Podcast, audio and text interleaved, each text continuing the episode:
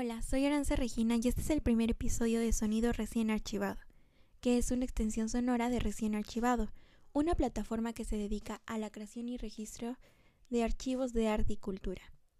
Este podcast tiene por objetivo abrir un espacio de reflexión sobre temas de arte mientras se generan nuevos públicos y se da a conocer el quehacer de los diferentes agentes culturales desde distintas áreas como lo es la gestión o la creación, por mencionar algunas. En el episodio de hoy hablaremos de las prácticas ecofeministas contemporáneas en el campo del arte, mientras realizamos un recorrido entre los postulados teóricos del movimiento ecofeminista y también hacemos un análisis del imaginario de la serie Zuleta del artista Ana Mendieta. Les compartimos que hemos colocado una serie de fotos en el perfil de Instagram de Recién Archivado por si quieren ir visualizando la obra mientras conversamos. Nos pueden encontrar como arroba recién archivado. El término ecofeminismo surge en un contexto enmarcado por el arte conceptual y el land art, como resultado de los movimientos finales de la década de 1970 hasta principios de la de 1980. Especialmente se vio afectado por movimientos como el movimiento feminista occidental, que se caracterizaba por ser radical, liberal y socialista. También por el movimiento pacifista. Sin embargo, las primeras conexiones entre el feminismo y la ecología que dieron origen al término ecofeminismo como tal se encuentran escritas en las utopías literarias de las feministas de la década de 1970. Este movimiento surge en distintos países, pero tuvo una especial aceptación en Francia, Alemania, Italia, Japón, Venezuela, Australia, Finlandia y Estados Unidos. Es importante resaltar que el término ecofeminismo proveniente de Estados Unidos fue el que tuvo más impacto en América Latina, tal vez por la cercanía territorial. Este giraba en torno a dos corrientes principalmente. Por una parte estaba el feminismo radical cultural y espiritual, que resaltaba la afinidad inherente de las mujeres con el mundo natural. Por otra parte estaba el que se orientaba hacia las perspectivas políticas derivadas del socialismo y el marxismo.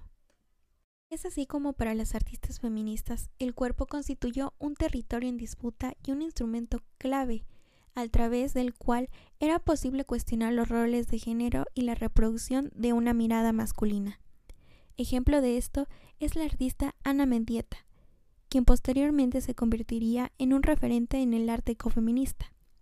A partir de la serie Silueta, la artista comenzó a desarrollar dos transformaciones clave en su obra.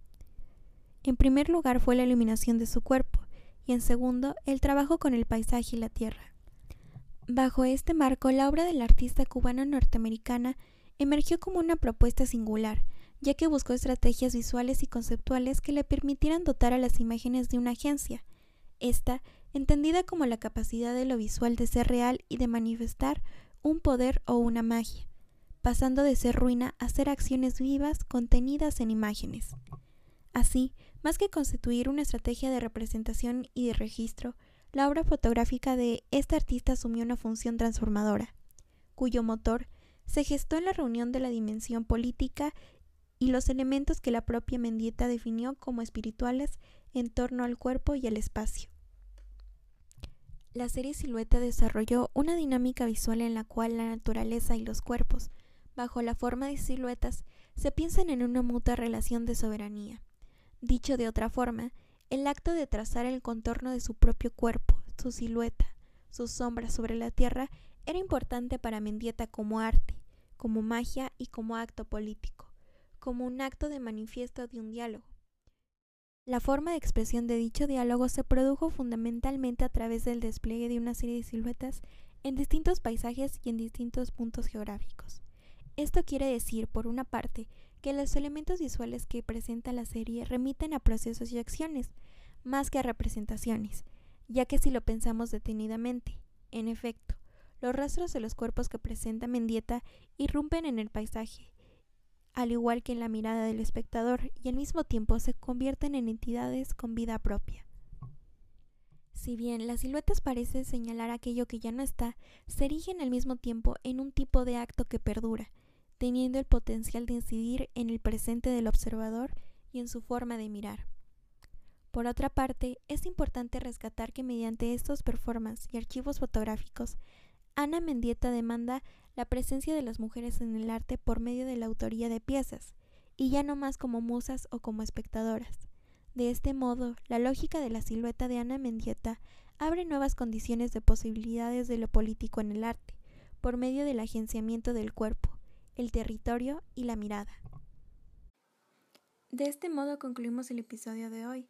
También les recomiendo leer el manifiesto Abrazarme y recorrerme cuando la ira me invada de Racia Ediciones, o también pueden realizar una meditación visual creada por Landa Conservatory para seguir conectando el cuerpo con el espacio. Todos los enlaces a estos materiales están en la descripción del podcast o pueden consultarlos en el Instagram de Recién Archivado. Les recuerdo que nos pueden encontrar como arroba recién.archivado. Esto fue Sonido Recién Archivado. Nos oímos en el próximo episodio.